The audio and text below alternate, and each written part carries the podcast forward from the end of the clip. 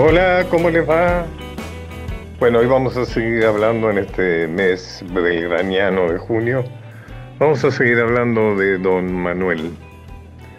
Les recuerdo que mi Instagram es arroba Pacho. Los espero ahí.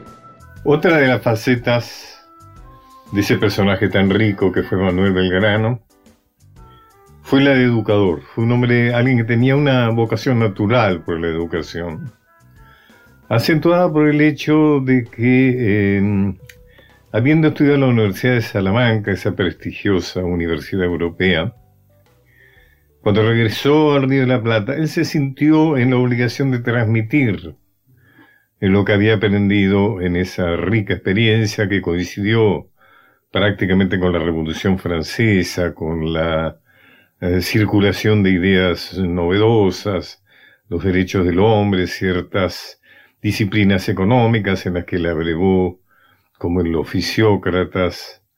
O sea, y él volvió antes de la Revolución de Mayo, estamos hablando inclusive antes de 1800,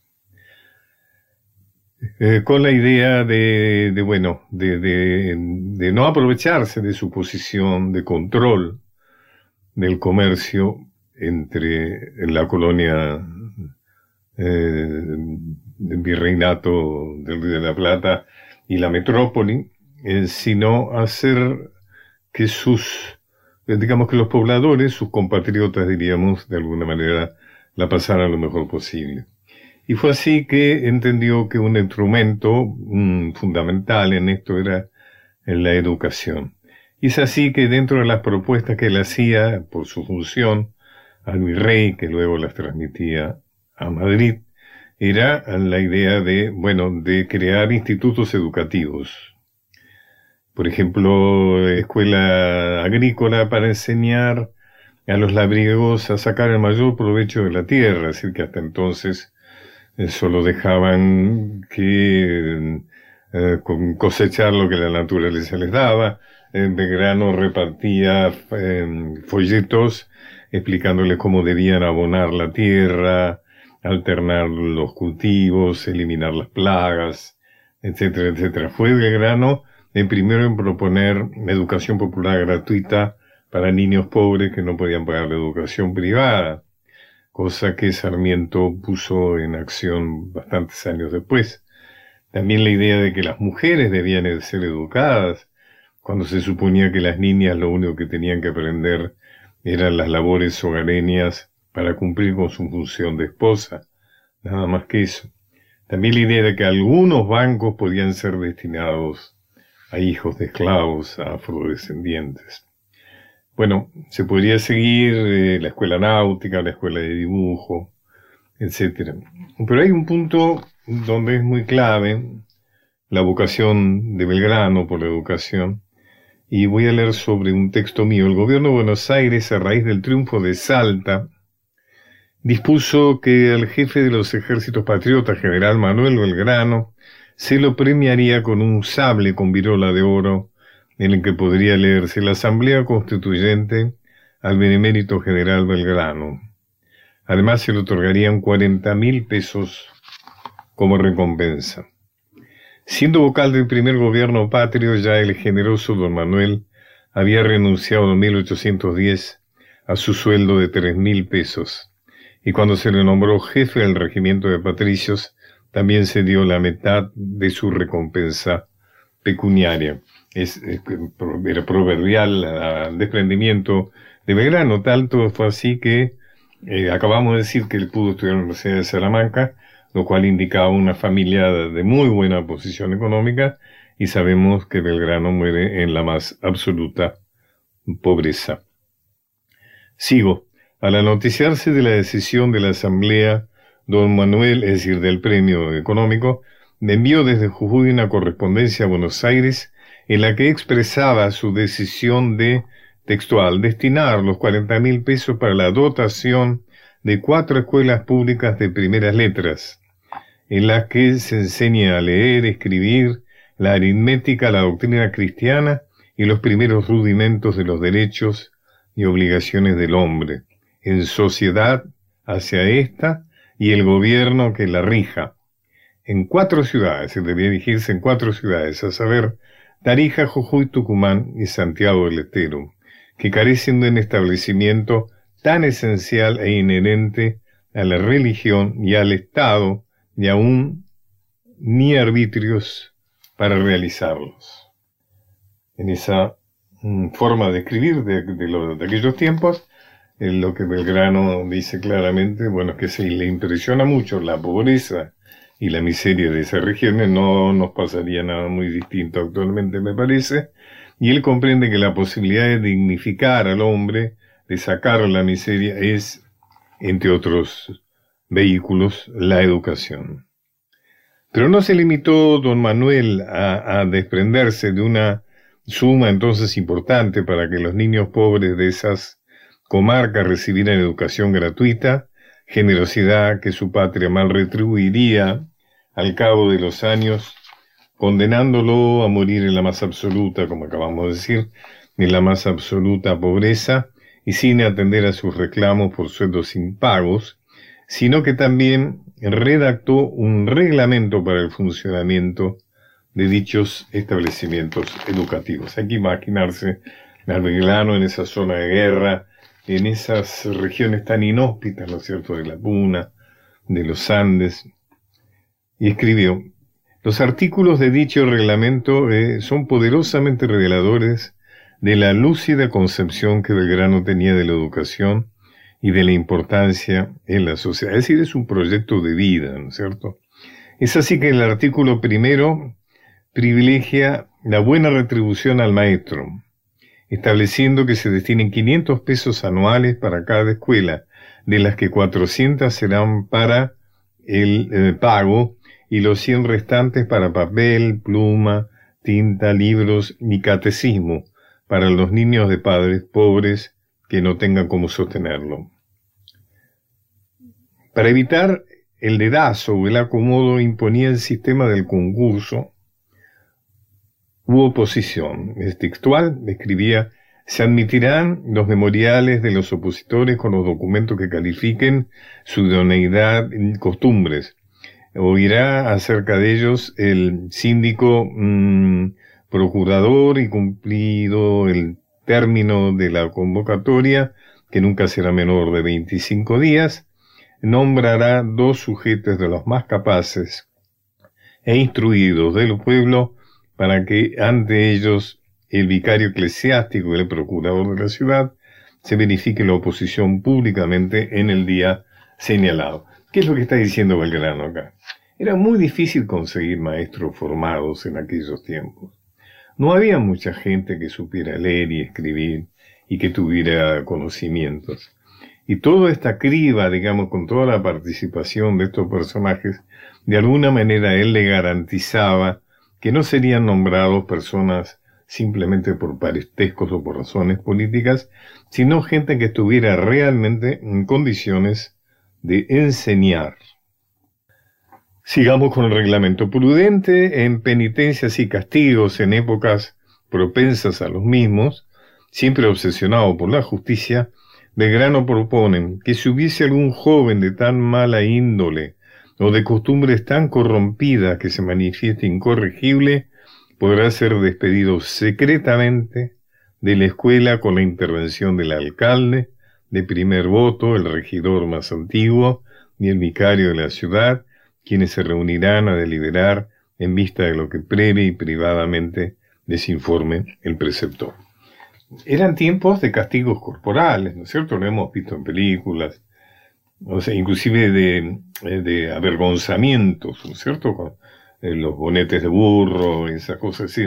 Belgrano ya en esos tiempos se opone a eso, pues dice que, cuando realmente sea irremediable la, la, dificultad de sostener la conducta de, un alumno de ese tipo, bueno, hacerlo secretamente, no denigrarlo bajo ningún concepto. Tendrá también maravillosas expresiones hacia el maestro, de sorprendente actualidad. Esto realmente debe ser escuchado con mucha atención. Procurará con su conducta en todas sus expresiones y modos inspirar a sus alumnos amor al orden, respeto a la religión, moderación y dulzura en el trato, sentimiento de honor, amor a la verdad y a las ciencias.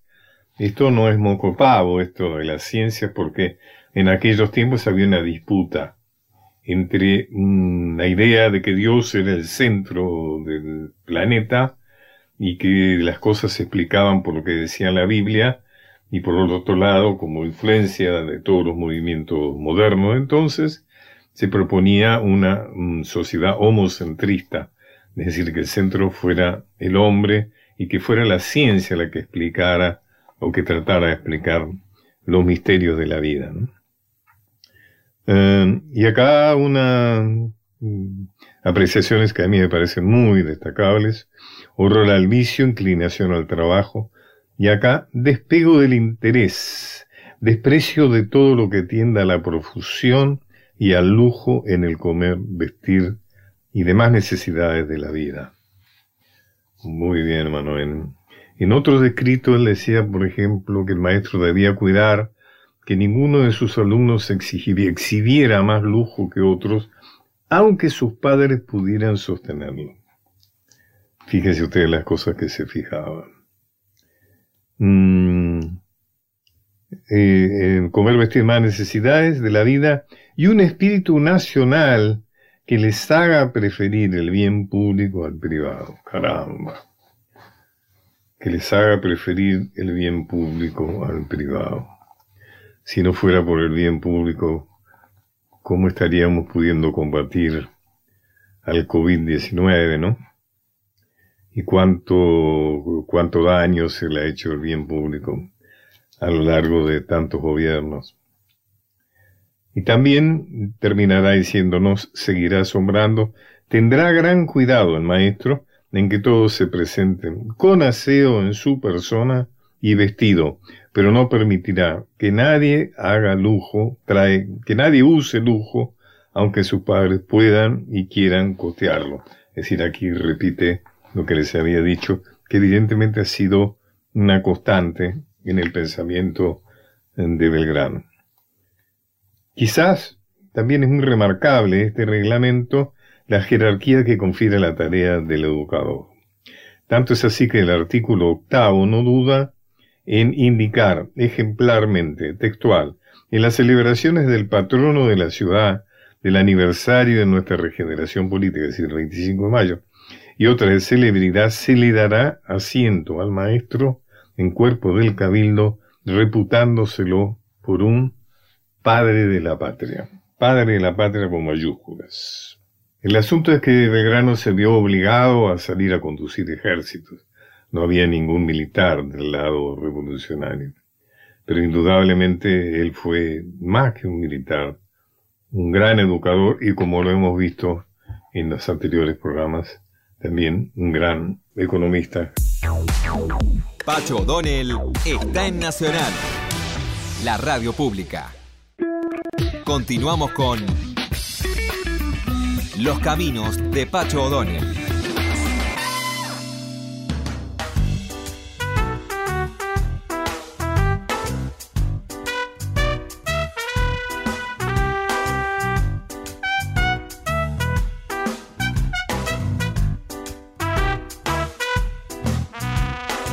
Bueno, voy a tener el gusto de entrevistar a Pablo Rago, un actor de, mérito.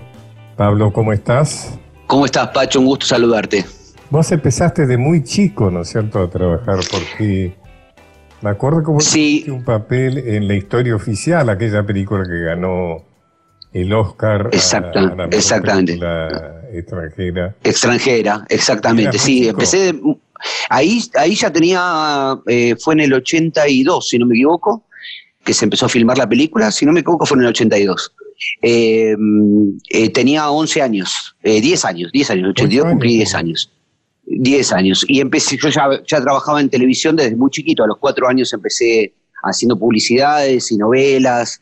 La verdad que como en esa época no había muchos niños actores, trabajaban bastante, la verdad que tenía bastante trabajo en esa época. ¿Cómo fue que empezaste? Sí. Bueno, mi, mi papá tenía un kiosco de diarios en la esquina de Juan B. Justo y Caracas, en el barrio de La Paternal, y tenía un cliente que era, si no me equivoco, director de publicidad o algo así, y un día lo vio a mi hermano, éramos muy chiquitos, yo tengo, yo soy el mayor, mi hermano tiene, tiene un año y medio menos que yo, teníamos cuatro y tres años, una cosa así, y mi hermano, que es el lindo de la familia, este, lo vio, sí, lo vio este hombre y le dijo, tenés que anotarlo, tenés que llevarlo, le dio el número de teléfono de una representante de, niños de esa época.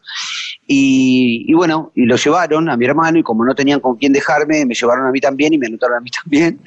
Y terminamos los dos, lo, primero que hicimos juntos, eh, en realidad lo primero que hicimos como en el mundo del espectáculo, digamos, fue una publicidad de postres y estuvimos los dos juntos ahí. ¿De qué? de postres, postres, ah, postres exquisitas. Sí, de postres. Y tenía que comer un postre, no era nada de otro mundo. Pero, pero bueno, él es rubio de ojos celestes, yo soy morocho de ojos oscuros, así que él comió el de vainilla y yo comí el de chocolate. sí. digo, para no desvalorizar lo de los postres, Borges y B. Casares empezaron haciendo la publicidad de, totalmente, totalmente. Sí, no, tampoco para, salvando todas las distancias, ¿eh? sí, ese, fue el comienzo. metiste, ¿Tu hermano salió de...? Eh, mi hermano hizo algunas cosas de, chico, pero no tenía paciencia. La verdad que, eh, como lo sabés, la televisión requiere de mucha paciencia, sobre todo en esa época que eran jornadas extensísimas, no había controles de, del trabajo de los niños, así que eran, eran días larguísimos de grabación y la verdad que mi hermano televisión. De televisión, sí, sí, sí. Y la verdad que mi hermano no... Realmente tenso, ¿no? Porque era...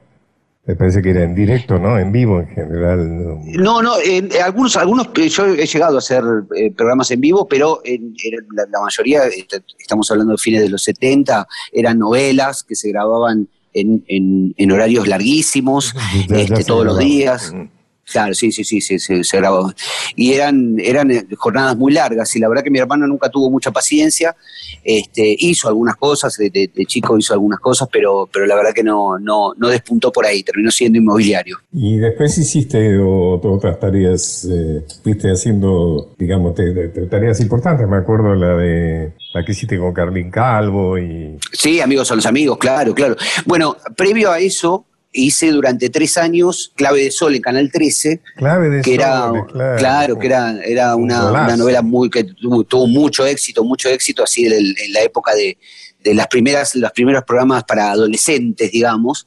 Este, y eso fueron tres años, previo a Amigos son los Amigos, que después me convoca Yankelevich para, para irme a, Telefe, a, lo que iba a ser Telefe, porque recién empezaba este, las privatizaciones, y, bueno, y de ahí me, me, mudé, digamos, de canal, me fui del canal 13 a... ¿Y después, seguiste haciendo muchísimas cosas? La verdad que tuve un montón de... Sí, sí, sí, sí, tuve un montón de oportunidades, no, no, no puedo decir, te, diría que este tiempo es el único eh, en, en, toda mi vida, en los cuarenta y pico de años, cuarenta y cuatro años que, trabajo en, este medio, es la primera vez que tengo un parate tan, tan largo, porque siempre tuve oportunidades, siempre tuve propuestas, este, hice mucho teatro, hice un montón de películas. Dirigiste también, este, dirigiste. También dirigí una obra de teatro, sí, sí, sí, también con Carlín, fue extraña pareja. La verdad que fue una experiencia increíble porque es algo que, es algo que, me sigue quedando pendiente, es algo que sé que, me gusta mucho dirigir, pero tengo que encontrar el, material que me guste, el material que, me interese, que me caliente, digamos, el material que, me, que me, tiene que gustar mucho. Y la verdad que esa experiencia de la dirección que tuve con, con eh, la, hice compartida con Luis Cícero, con otro director, este, fue muy divertida, muy, muy enriquecedora.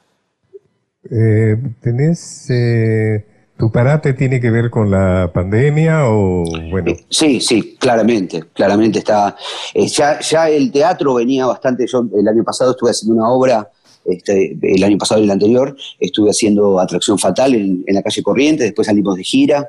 Eh, y la verdad que el teatro, el teatro ya venía cayendo bastante, la, la cantidad de público que iba, que iba al teatro, las entradas son caras, eh, la gente tenía cada vez menos plata y la verdad que el teatro se vio muy afectado. Y ahora, por supuesto, con el tema de la pandemia está completamente parado, todo en realidad, la televisión, los, los teatros. La pandemia viene a golpear algo que ya estaba bastante altrecho. Que estaba muy golpeado, sí, sí, exactamente, exactamente. Escuchame Pablo, algo que me interesa mucho de vos, yo estoy trabajando mucho el tema de Manuel Belgrano, no solo por mi pasión histórica, sino también, eh, digamos, además de que es el año de Belgrano, sino porque Belgrano me resulta un personaje especialmente interesante. digamos, estoy de acuerdo, estoy de acuerdo. Yo suelo bajarlo del caballo, le saco el sable del costado, y me relaciono con él sobre todo por su parte intelectual, la cosa de él de, de, un adelantado de la economía, de la educación, etcétera. Sí. Pero también hay que reconocer y que jerarquizar el sacrificio que él hizo de salir a, a conducir ejércitos a pesar de que no era... De que no era militar. no, no solo no era su especialidad, sino que tampoco le gustaba, ¿no es cierto? No tenía una especial vocación por militar. Ahora vos interpretaste a Belgrano, tenés la experiencia de haber interpretado en la película de Belgrano que la dirigió Pivoto, si no recuerdo mal, ¿no? Sí, sí. Contame cómo fue eso de interpretar a Belgrano. Fue, fue, la verdad que fue, bueno, fue en el 2010, fue un año muy divertido, muy, muy, este, muy, muy lleno de emociones, era el bicentenario, este, tengo para contarte que justo en ese año mi hijo estaba eh, eh, cursando quinto grado y, bueno, juraba, eh, me prometían la, lealtad a la bandera que se hace a los 11 años. Y la verdad que fue muy especial para mí porque más allá de que, de que actuar me encanta, yo no tenía el contacto que tuve con el personaje, porque es como vos decís, es, es, muy rico, es muy rico. Y la verdad que siempre, como medio como que lo, el padre de la patria siempre fue San Martín, aunque, aunque el primer padre de la patria fue Belgrano. Este, porque no sé, la verdad que no, no, logro entender por qué en la escuela solo se reducía al que, había creado la bandera. Yo no sé si es porque no era milico, este, yo, yo fui a la, escuela, mi, escuela primaria, casi toda la escuela primaria con, gobierno militar. Este, la, verdad que no, no, no, logro entender por qué no, no lo valorizaron o no me lo, no me lo valorizaron a mí tanto como lo encontré después cuando lo pude, lo pude estudiar. Porque la verdad que me metí en el personaje, le, entré mano y la verdad que era, era un tipo, es, esto que vos decís, era una persona, más allá del bronce, una persona muy, muy interesante, con muchas ideas, tenemos que tener en cuenta que también venía de, de, estudiar en España, de una familia bastante acomodada, este, y con, ideas, venían con, eh, habían estudiado la Revolución Francesa, la, la, valorizaban mucho. Entonces venía, venía con, y, tengo entendido, si mal no recuerdo, eh, que en España le habían, por, por su, por su este, por su talento, digamos, le habían permitido leer eh, bibliografía prohibidas. No sé si fue el, Papa que le había dado la autorización para que él pueda leer. O sea, que era un tipo adelantado, realmente adelantado, porque había un montón de bibliografía que nadie podía leer y que ahí pudieron poder estudiar. La verdad que fue una experiencia eh, muy, muy, muy emocionante. La película me, emociona cada vez que la veo. Este, y el personaje, cada vez que, que puedo sentarme a, a, leer algo sobre, sobre Belgrano me sigue sorprendiendo eh, por, por, esto, como decís, eh, eh, a los 30 años ya era economista, periodista, abogado, este, bueno, condujo... La película recuerdo que tomaba los 10 últimos años de Belgrano, ¿no? Sí. Tomaba todo, digamos, también su drama, ¿no? Porque indudablemente fue una persona trágica también desde un punto de vista. Y sí, tenía, tenía este, una de las cosas que, que más me emociona recordar cuando filmé la película, la vimos con mi hijo, mi hijo tenía 11, este, me dijo algo, me dijo algo un día, me dijo, vos no podrías ser como Belgrano. Y yo le dije, ¿por qué te pasa? ¿Por qué, ¿Por qué no podría ser como Belgrano? Y me, me respondió esto después de ver la película, ¿eh? vos no me dejarías a mí por ninguna revolución. Ah, y este hombre, no, me mató, te juro que me mató porque tiene razón. No, lo dejaría, no lo cambió a él por, ninguna revolución. Pero Belgrano sí lo hizo, lo hizo con, sus hijos. Este, ni siquiera, este, creo que hay una frase que es bastante conocida, este, tengo muchos millones de hijos, cuidar como para ocuparme de uno solo. Este, cuando, cuando la, su amante, este, la, madre de su primer hijo, de Pedro, este, le, dijo que estaba yo siempre digo que la historia argentina, eh, a, vos que te gusta eh, la ficción y a mí también, eh, tiene una imaginación extraordinaria, pero Porque ¿a quién se le hubiera ocurrido que un hijo de Belgrano podía ser criado por Rosa, ¿no es cierto? ¿A quién se le puede...? o sea, la, al hijo de Belgrano, realmente es interesante. Sí, sí, sí, es, es, es, increíble. Lo escribís en un guion y te dicen que es demasiado, ¿no? es demasiado, demasiado. Tanta ficción. Es, increíble, la verdad que es increíble. Valle y, y Rosas eh, fueron hermanos de leche, o sea... ¿Qué es lo que más te, impactó de Belgrano? O sea, si vos tuvieras que decir, bueno. A mí, a mí lo que me, lo que me impactó cuando lo, lo, pude estudiar, digamos, tampoco es que lo estudié, pero sí pude investigar mucho, este, las, las, eh, la entrega, la entrega. Hay algo que, que tiene que ver con, con, el, con el dar la vida por, por una idea, por, una, por un pensamiento, y eso siempre me pareció muy, muy, muy interesante. No solamente Belgrano, en esa época sí, es muy interesante porque, eh, bueno, Moreno lo mismo, eh, eh, tipos, tipos que venían con, venían con una cabeza completamente distinta a la que tenía la gente del, del Río de la Plata.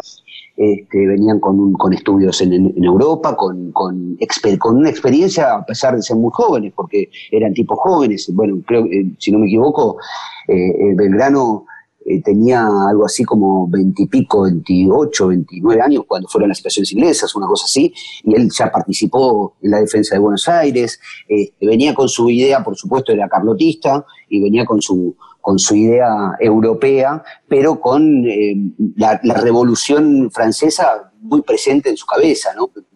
Eh, sí, sí, sí, Tenía, lo, tenía, lo, tenía, lo tenía vivido de cerca, porque él había estado estudiando ahí en Salamanca y, y, bueno, eh, estaba ahí nomás de, Francia y bueno, con la posibilidad de, leer y de estudiar cosas que el, común de las personas no podían hacer. Este, a mí, a mí me, sigue sorprendiendo, me sigue cada vez que, me puedo sentar a leer eh, la entrega, la entrega de un, hombre por, sus ideales. Y eso, la verdad que es, es algo que, es alentador para pensarlo hoy, ¿no? Eh, no, no, eh, hay, algo del, tema de la bandera, incluso, eh, este último tiempo hemos podido este, eh, recuperarla, ¿no? Los símbolos patrios que los tenían, este, era, era como algo solamente de, los, de los militares y pudimos recuperarlo para el pueblo. Eso a mí me emociona, me emociona poner la bandera argentina en mi, en mi balcón cuando, cuando se cumplen el, el los años de muerto de Belgrano, este, el, Día de Malvinas. Este, la verdad que es algo que me emociona, me emociona mucho. Esos eran tiempos en que eh, era, digamos, eran tiempos que permitían un compromiso total, ¿no es cierto? Era eh, la lucha por algo que era muy claro, pero que requería un compromiso, como vos lo decís, de Belgrano, eh, muy, muy, completo, muy profundo. O sea, eh, Belgrano pierde toda la fortuna familiar, ¿no es cierto? Muere en la más extrema sí, sí, pobreza.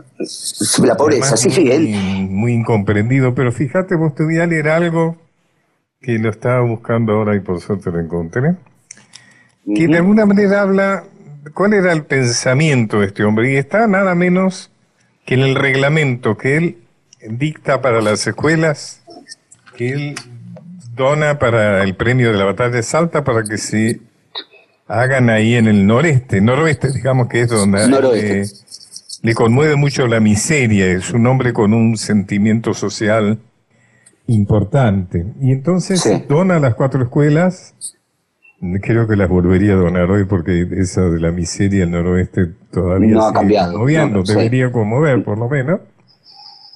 Y escribe cosas como esta, mira vos, te lo voy a leer. Es un consejo al maestro. Está escrito ahí en medio de las batallas, en ese, en ese escenario árido de la Puna de Atacama, ¿no es cierto?, de los Andes.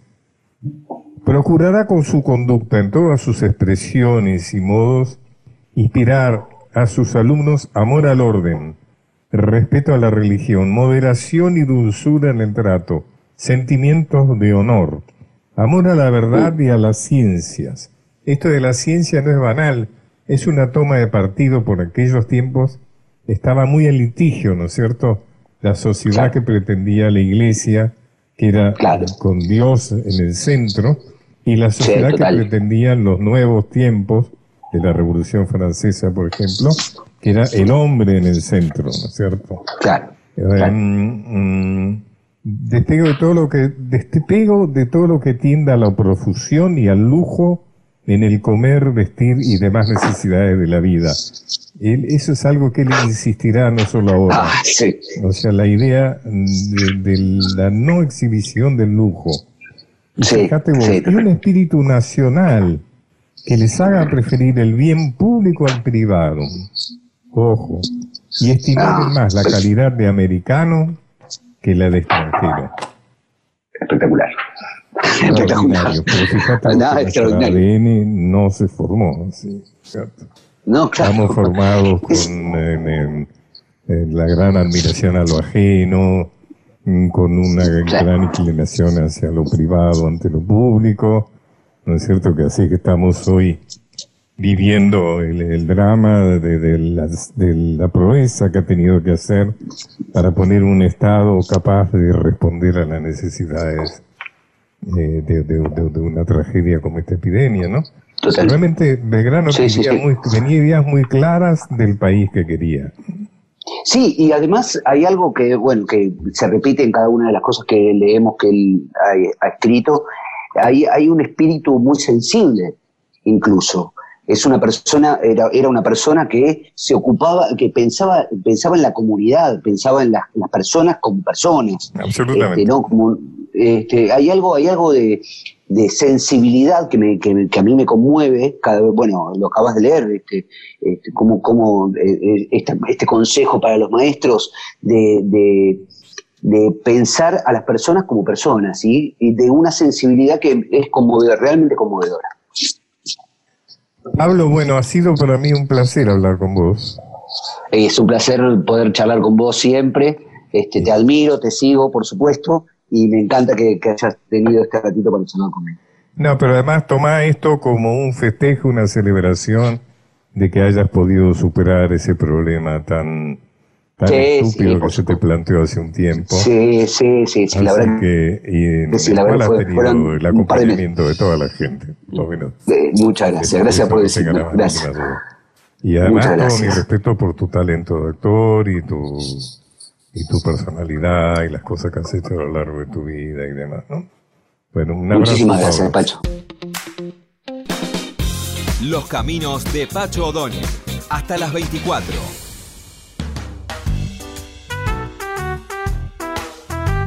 En esta grabación, este fragmento de la banda de sonido eh, de la película Belgrano, de la que hemos estado hablando, eh, se puede escuchar el diálogo entre San Martín y Belgrano en Yatato, es decir, cuando se encuentran para que San Martín los releve al frente del Ejército del Norte por decisión del gobierno de Buenos Aires que quiere aprovechar bueno, la llegada de un militar de, fuste, de, joviado en las guerras europeas como libertador y que al mismo tiempo está muy crítico de la forma en que Belgrano ha conducido sus fuerzas y que lo ha llevado a ser derrotado en Vilcapugio y Ayahumo. Entre los temas están el tema, bueno, ambos no gozan de muy buena salud, hablan muy cordialmente de, medicinas, se ve una relación muy cordial, como efectivamente fue entre ambos. Hay un gran San Martín en Pablo Echarri, que también lo fue en la película que se hizo Nicolás Capelli sobre y obra de teatro El Encuentro de Guayaquil, donde Pablo Echarri fue también un excelente San Martín. Mm, eh, está Mm, la, la, idea ya de San Martín de que no va a llegar a Lima por tierra, que va a tener que buscar otro lugar. Aparece Dolores Elguero, que es, ha sido una mujer que Belgrano amó y que le dio una hija. Eh, Belgrano tuvo dos hijos ilegítimos. Eh, eh, era una niña muy jovencita, como se dice ahí, 16 años, 15 años igual que la, mm, digamos, la Doña Remedios Escalada, la esposa de San Martín, eran mm, costumbres de la época, ¿no es cierto? Bueno, es una película que vale la pena ver, vale la pena ver. San Martín. Se dieron cuenta de que necesitan un militar de verdad. Esto es sobre la pieza de artillería y el informe de las tiendas de campaña. Sí. ¿Qué es eso? Grasa de surí. Es para el hinchazón. Si no me pongo esto es un calvario. Se me entumecen los músculos. Yo digo que es malaria, pero el médico dice que es otra cosa, no sé. Debe molestar esa cicatriz, ¿no? Uf, no es una caída de Tucumán, es un lindo recuerdo que me traje. ¿Te anda mal del estómago? Sí. Tengo manzanilla si quiere. Acá no tenemos para comer, pero Ah, estupendo. té tenemos todos los que quiera. Nos estamos acostumbrando al té, como los indios. Usted me muestra un agujero y nosotros le metemos un té. Y ahí lo curamos. ¿Sabe qué pensé para los dos regimientos que trajo usted? Lo vamos a ubicar en el lado sur, es el Perdón, pero lugar. dijo que no tienen para comer. No, no, no. No nos mandan nada, no nos mandan ni comida, ni catre, ni manta, ni los sueldos, nos mandan nada. ¿Y quién paga por todo esto? Yo pago. Pero ya no me queda nada.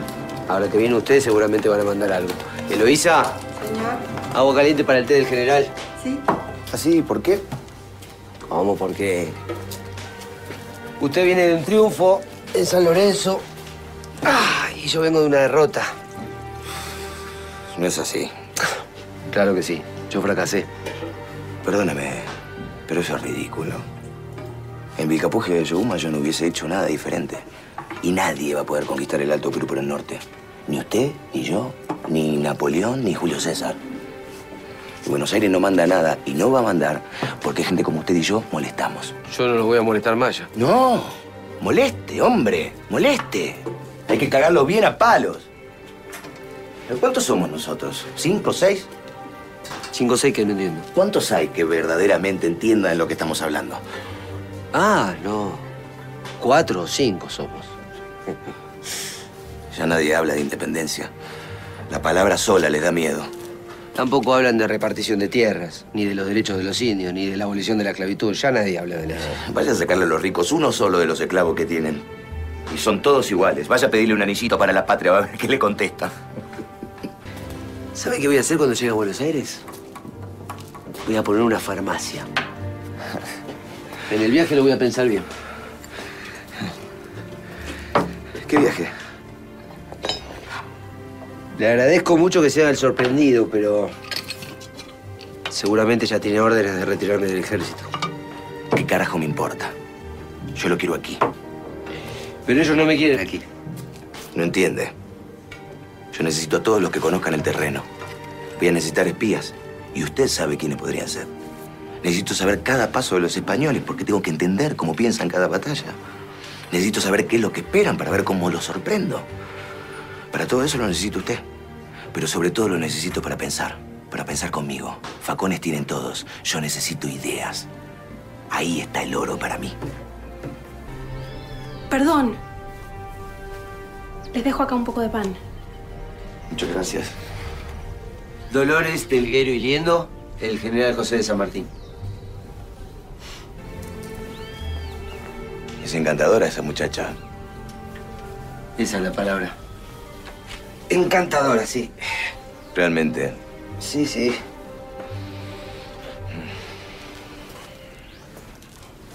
Supe que se casó hace poco. Sí, hace poco más de un año. Ajá. ¿Jovencita? 15. Ah. ¿Dolores cuánto tiene? 16.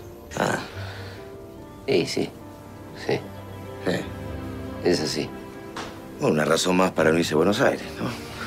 Ahora que veo cómo la mira, me parece que no me tengo que mover acá. ¿Le parece?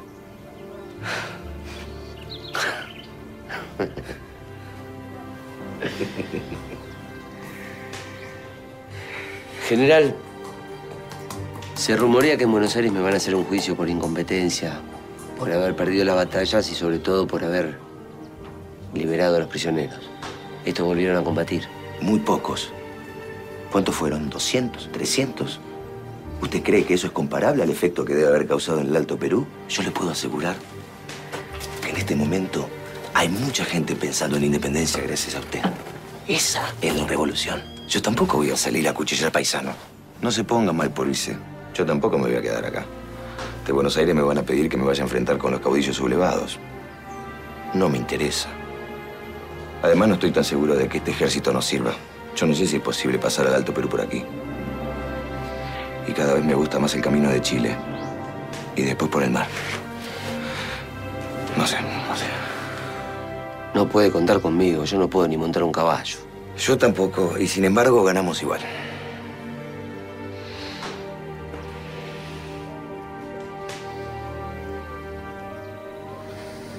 La verdad, usted parece no saber quién es. Ahora hace falta alguien como usted. Yo leí sus textos sobre educación, agronomía, teoría política. ¿Quién va a pensar en la unión de las provincias mejor que usted? Créame, usted no sabe quién es.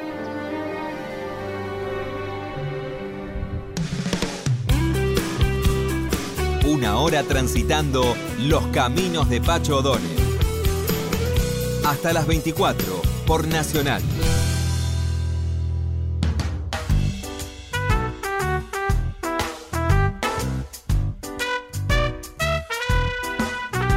Hay un proyecto de un grupo de poetas eh, con un título bastante interesante que se llama La vida hay que ocuparse de otras cosas, ¿no? Algo semejante, me equivoqué en el nombre, bueno, por ahí anda. Eh, y están acá tres de sus eh, factotums, Patricio Foglia, Juan Fernando García y Javier o Leonardo Roldán. Eh, cuéntenme, muchachos, de qué se trata esto. Hola, soy Javier Roldán. Buenas, buenas tardes, buenas noches.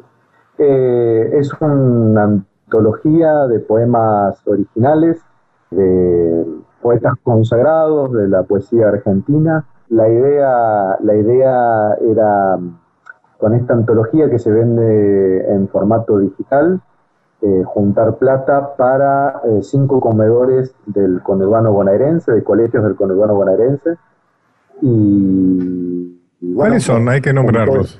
Hay que nombrar, mejor Sí, mira, nombrarlos. son, son eh, tres de, a ver, son cuatro colegios del conurbano, tres de San Fernando, la escuela número 8, la escuela número 11 y la escuela número 16, la escuela número 25 de eh, Bécar y una- un colegio popular que se llama el Colegio de San Roque, que está también en San Fernando.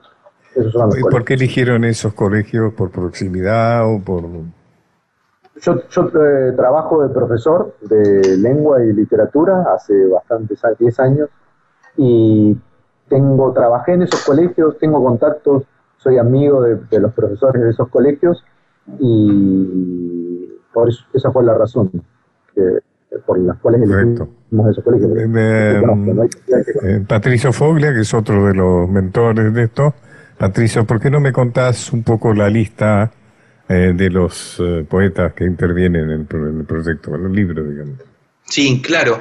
Eh, yo me sumé, como colaborador a pedido de Javier, Javier Roldán, el poeta, y Alfredo Machado, que es su pareja. Ellos dos tuvieron un, un primer acercamiento a partir de la difusión de los poemas de Javier, de una plaqueta que, bueno, tuvo una primera repercusión en el mismo sentido de recaudar fondos para, para una escuela en particular, y después se sumó eh, Gabriela Borrelli. eh, para darle una, una nueva vuelta a esto y es en donde nos encontramos. Ahí también se sumó Juan Fernando García, que está también acá en la conversación en calidad de, poeta y como colaborador. En mi caso, eh, participé ayudando un poquitito en lo, que, en lo que haga falta en general. Los poetas, los poetas que participaron son muchos, está Diana Velesi, Osvaldo Bossi, Alicia Genovese, Carlos Batinana, Andy Nachón, Susana Villalba, María Teresa Andrueto, bueno, también está Julián López, Gabriela Cabezón Cámara, Estela Figueroa, que es una poeta excepcional y que recomiendo muchísimo. En fin, son un montón de poetas que hacen que la antología sea muy rica en términos de que los poemas están buenísimos, Ahora, pues, además de que tienen un a- fin noble. Le podemos agregar a Arturo Carrera también. Eh, Juan Fernando por García. ¿por qué no nos lees eh, tu poema? Tu Dale. poema que forma parte del libro. Bueno, buenísimo. O un fragmento, si es lo que nos permite el tiempo. Es un, un poema breve, mi poema que es breve. Breve, dale, A lo le, dale. Gracias por la invitación, Pacho. por favor. A lo lejos, ese canto lastimero que es más parecido a una queja, llama a mi corazón y ahí dirijo atentos ojo y oído, pero no distingo tan siquiera la enramada de donde proviene. Como un diario de lo inefable, podría agrupar como una antología bizarra descripciones de sonidos de ciertas aves que rara vez podemos identificar. Mágica tarea la del ornitólogo, que paso a paso cautelosamente registra llamadas, cantos y alarmas, y sabe qué hermosa y fina línea separa lo que alegra el corazón de lo que lo inquieta. Muy bien. ¿Cuál es el lugar que ocupa la poesía en la sociedad actual? Ah, qué pregunta, Pacho. Si es que hubo alguno. bueno, bueno em, yo creo que eh, en estos últimos años ha habido una, una gran cantidad de producción de, de poesía, en general, de digo, los espacios eh, virtuales han permitido, creo yo, es cierto, de alguna manera, una democratización de, de, la palabra poética, desde donde nosotros podríamos decir, pero creo que también la narrativa ha encontrado también un canal. Eh, nosotros, la poesía y mi generación y la anterior tiene una larga tradición de escucha oral y de difusión casi oral de la poesía, aunque no seamos poetas orales, ¿no? La lectura pública, el compartir ciertos espacios y ediciones bastante limitadas. Bueno, yo creo que el espacio de la virtualidad ha permitido que eso se abra y se abra y, nos permita a nosotros también armar redes que exceden, digo, esto que decía Patricio nombrando a, Estela Figueroa, que es una poeta de Rosario, o Teresa Andrueto, que está en Córdoba, perdón, de Santa Fe, Estela, no de Rosario, digo, o, eh, Andrueto, que está en Córdoba, nos permite a nosotros hacer una antología que salga del, del, espacio porteño de Buenos Aires o por el AMBA, ahora que estamos tan, comprometidos con el AMBA. Eh, eso me parece que hay como un espacio y que también se, digo, los canales de legitimación son mucho más laxos y que me parece que eso está buenísimo para lo que viene. Y es ¿eh? cierto que, tomando lo que decía Juan Fernando García, que en estos tiempos de cuarentena ha habido una gran circulación de poesía. Sí, es cierto, o sea, es un canal, digamos que, sí, de hecho la... puede ponerlo en superficie, ¿no? De hecho, iba a leer, eh, Javier me iba a salir algún poema de Diana Vélez, creo. Te leo. Lucy, se llama el poema. No estuve en Afar, pero cuando vi tus huesitos, querida Lucy, en el museo de Addis Abeba, me hicieron reír y llorar y te vi caminando ágil por la floresta bajo un cielo de diamantes, tan pequeña y tan hermosa con tus veinte años y el bozo suave, dorado de tu cara, hermanita mía, hace tres millones de años, cuando empezabas a sonreír y a cantar por todos nosotros que veníamos atrás de vos, mi pequeña, tan remota como lo soy yo misma, frente a estos chicos de 19 aquí en la isla, cuando al medioevo vuelve con sus gestes el masa y yo te canto, mi Lucy, in the sky, cristiana. Muy bien. Pacho, la poesía siempre ocupa un lugar eh, nulo, pero en esa nulidad para mí hay una felicidad enorme porque está el secreto y el misterio de, de lo que somos en parte.